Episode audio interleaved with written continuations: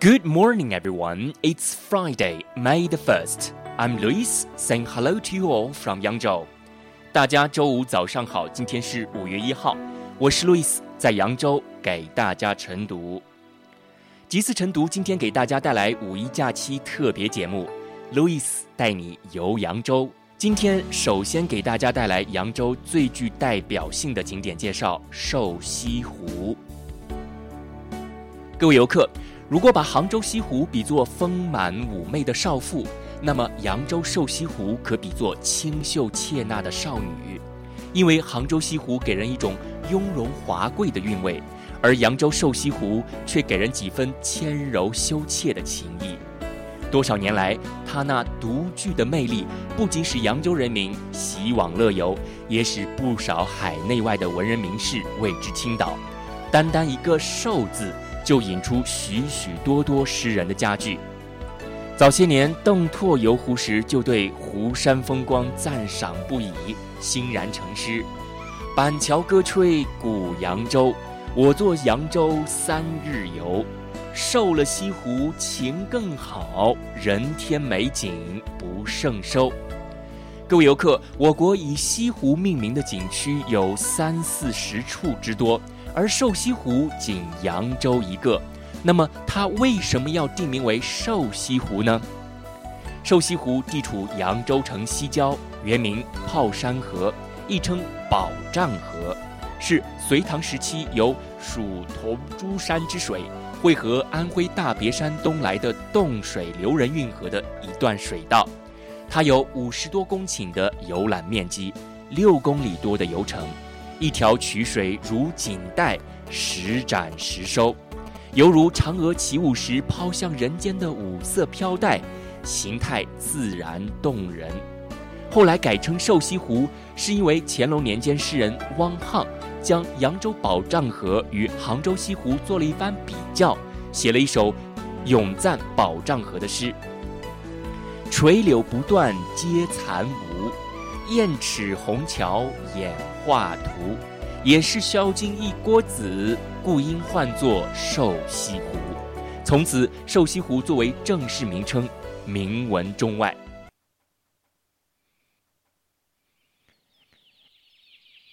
解说顺序一：大虹桥，南门。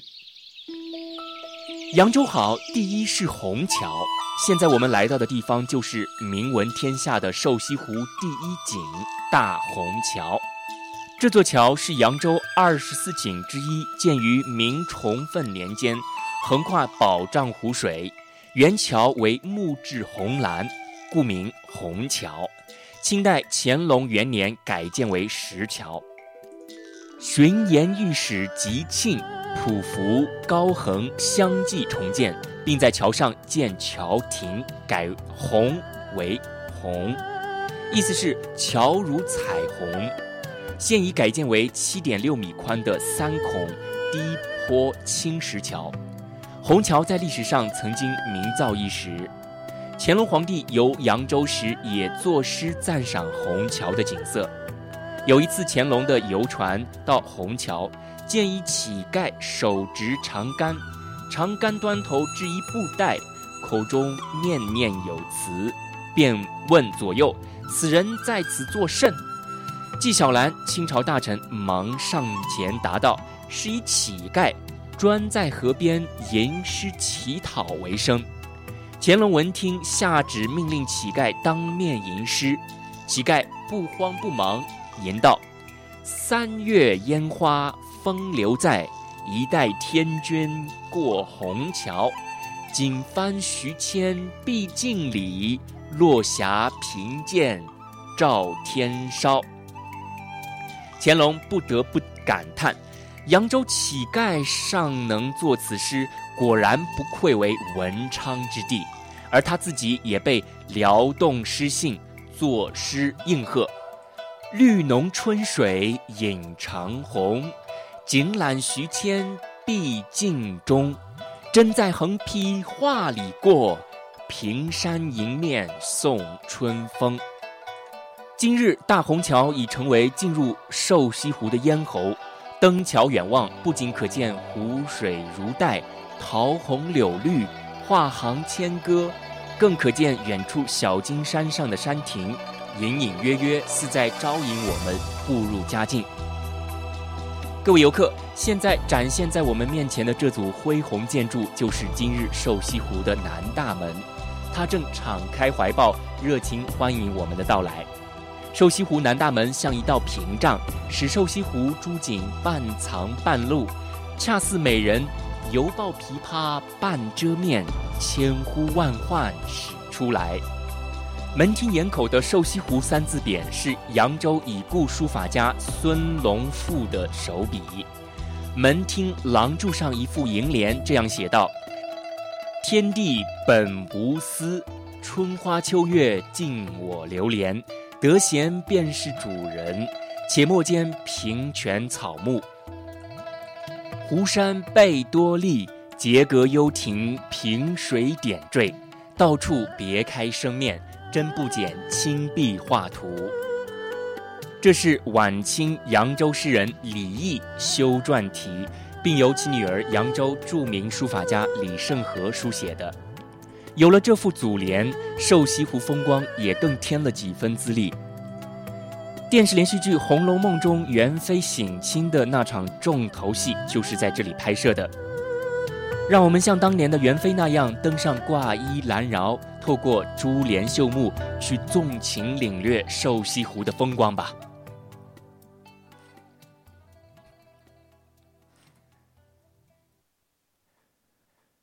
解说顺序二：长堤春柳小芳亭，桃花坞。各位游客，步入大门，脚下一道长堤，逶迤北去，从虹桥直至徐园门前，是一条六百多米的长堤。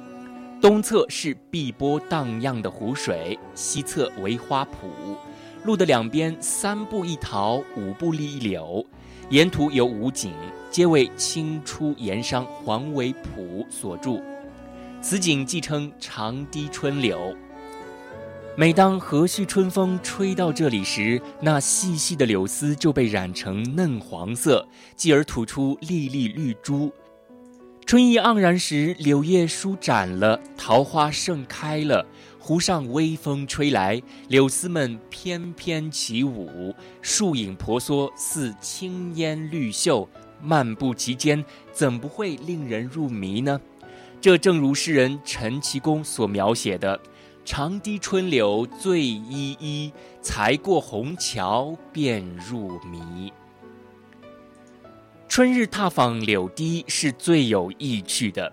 漫步在这问珠杨柳兼珠桃的长堤上，不知游客们是否有心旷神怡的感受呢？堤虽长，但并不显得单调。请看前面堤畔的这座攒尖翘角式的四柱方亭。显然是让我们在此驻足，静静地揣摩欣赏这里的景色。亭内四面的长堤春柳匾是清代进士扬州书法家陈重庆的手笔，连题“佳气一方殿，素云岩野川”，为扬州书画家王板哉所书。登亭小响，使我们在领悟中又进入了新的意境。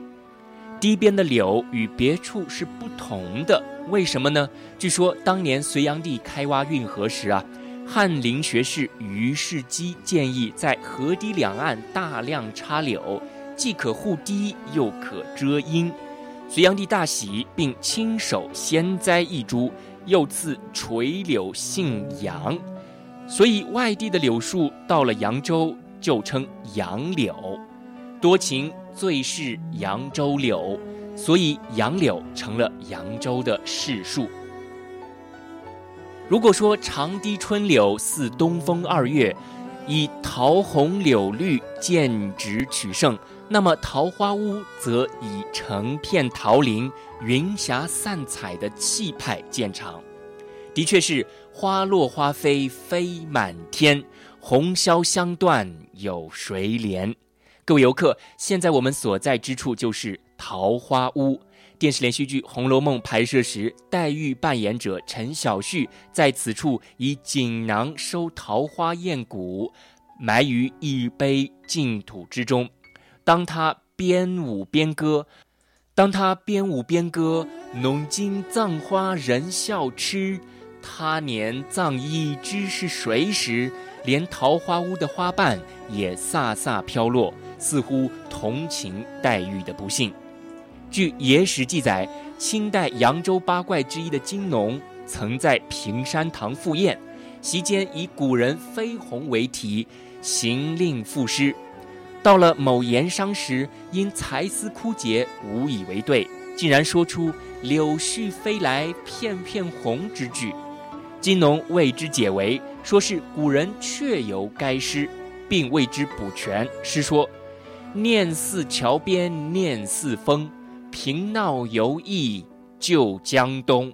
夕阳返照桃花坞，柳絮飞来片片红。”众人明知是金农记习杜撰，但不得不佩服金农的才思敏捷。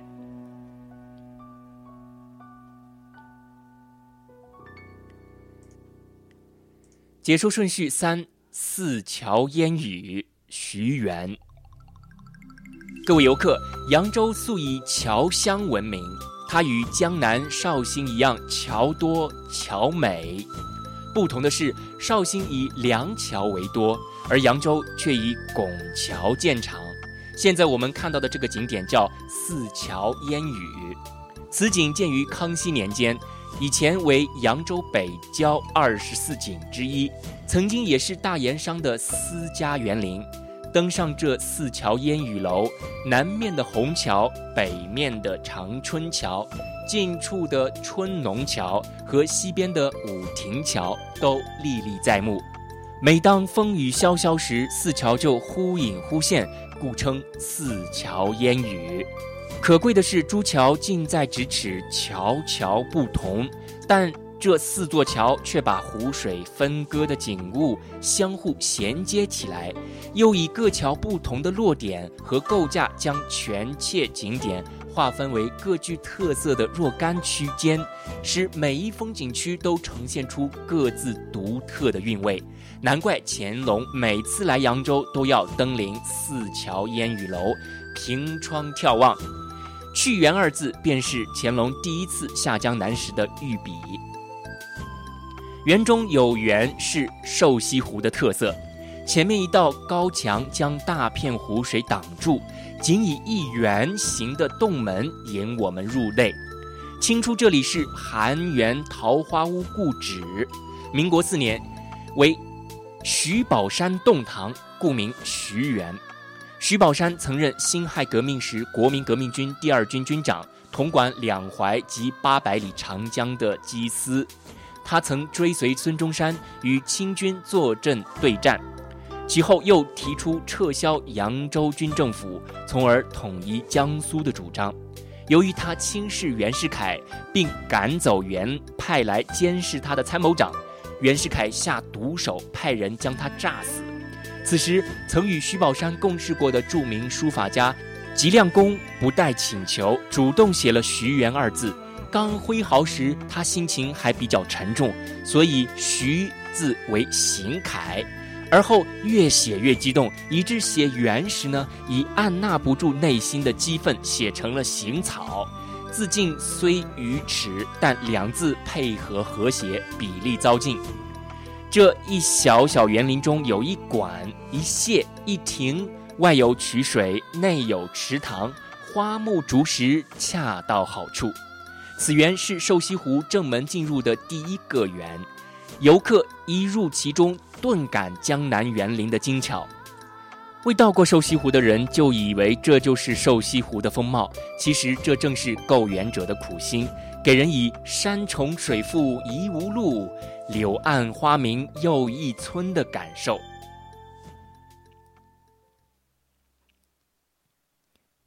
解说顺序四：小金山风亭木樨书屋。我们穿过徐园的后门，越过小虹桥，来到小金山。小金山是怎样形成的呢？原来在清朝时，为了使乾隆皇帝能直接乘船去平山堂，便新开一段莲花梗新河。小金山就是用开挖出来的河泥人工堆积而成的。那时满岭遍植梅花，香气四溢，故称梅岭春深。据说当初在堆土成山时，屡堆屡塌，三年不成。杜公也急得头晕眼花。一次在睡梦中，看见关羽带领士兵正在打梅花桩，将木桩几个一组打在核心，然后堆土成山。他猛然惊醒，立即仿效此法。十天后，果然堆成一座小金山。其后乾隆游览至此，闻听此事，大悦，左右趁机联袂说。皇上南巡，感动天地神灵，连关帝也主动为皇上效力。乾隆更加高兴，即命重赏。对了，刚才有游客问扬州为什么老是引用人家的名称？杭州有个西湖，这里就叫瘦西湖；镇江有个金山，这里就叫小金山。原来晋人巧取瘦西湖之瘦，小金山之小，点明扬州园林之妙在于。借，而借又借得巧，真是借来西湖一角，堪夸其瘦；移来金山半点，何借乎小？下面我们沿着蜿蜒山路涉级而上，岭上便是风亭，匾额为清代著名诗人学者阮元所题：“山不在高，贵在层次；水不在深，贵在曲折。”此时俯瞰小金山，上有风亭，中有观音阁，下有各种形式的厅堂，很有层次。四周碧水时宽时窄，时直时曲，使人感到变化无穷而又富有自然之势。古城扬州是历史文化名城，瘦西湖一直有汉末园林之称，到处都显示出文学艺术的特征。现在我们来到了临水而建的秦氏，门前古柏两株，树龄都在两百年以上，树高过檐硕丈，葱茏叠翠。请大家随我走进秦氏的庭院，请看东面花亭门的石额上刻着“进官”二字，这是清代大书法家邓石如的手笔。秦氏后是木樨书屋。游客们，大家请保持安静。为什么呢？因为这里是读书所在，自然要安静了。园内种有老桂树十五株，花开时节，浓香醉人，又名桂园。木樨是桂花的别称。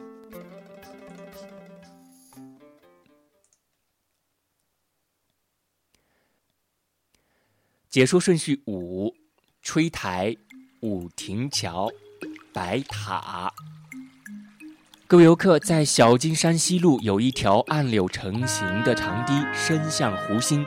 长堤的顶端就是吹台，也叫钓鱼台。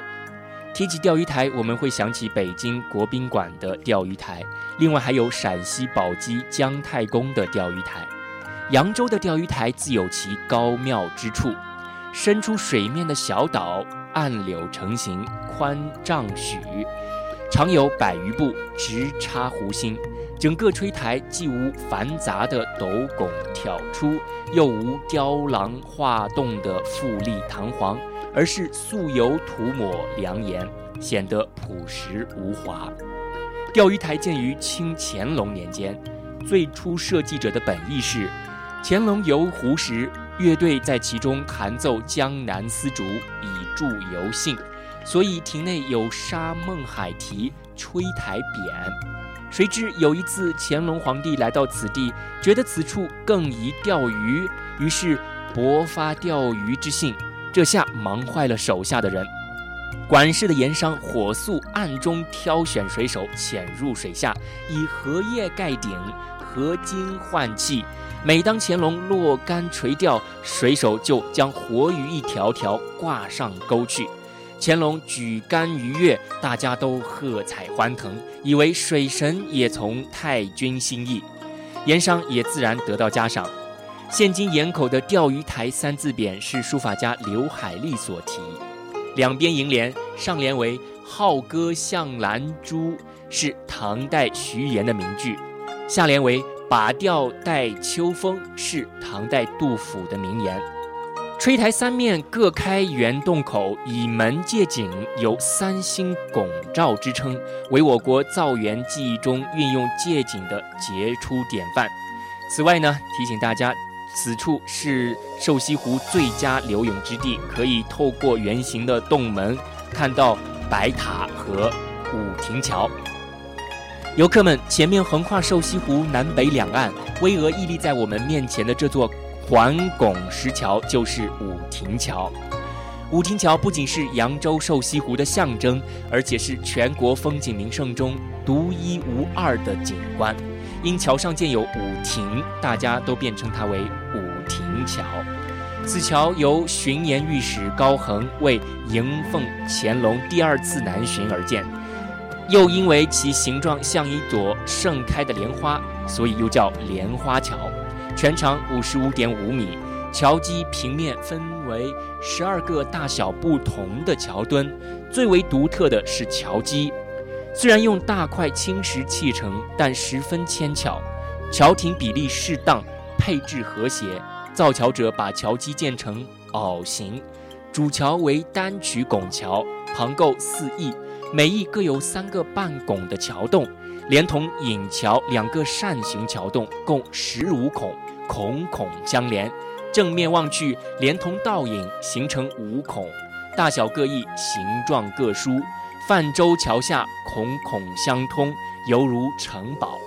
莲花出水似的五亭桥，结构巧妙，造型独特，桥亭结合，气势宏伟，举世无双，被著名桥梁建筑专家毛以生评价为。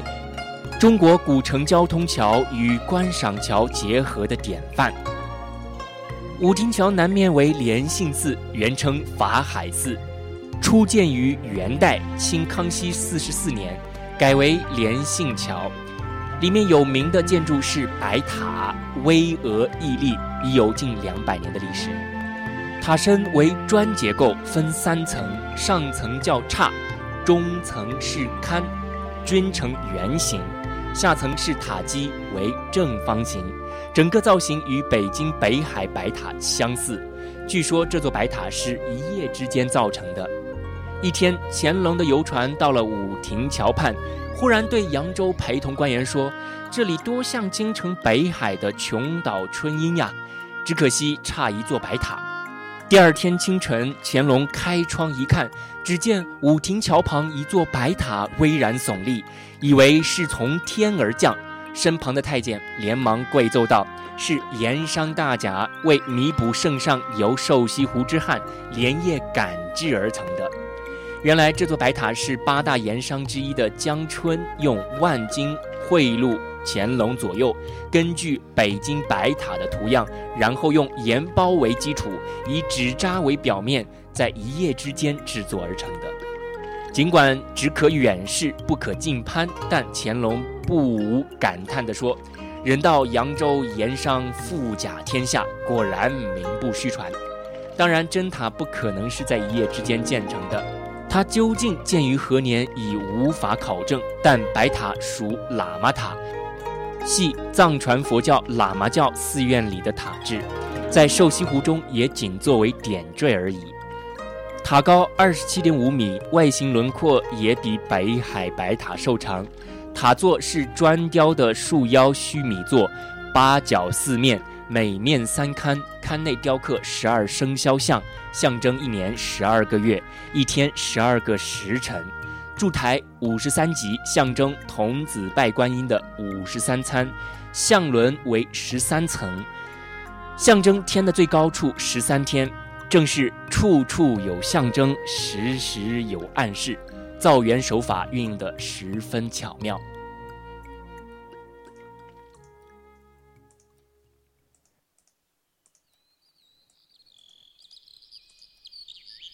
解说顺序六。惜春台、望春楼、二十四桥、小李将军画本宣。各位游客，不知你们是否发现，我们刚才走过的路程，从虹桥到小金山为一折，湖面由南北转为东西，过吹台、穿武亭桥，到此又一折。湖面由东西转为南北，直到蜀港山路。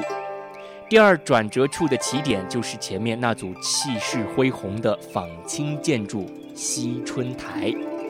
所谓西春，是取老子“众人熙熙，如登春台”之意，表现了一种春日登高与大自然相融、超然自乐的境界。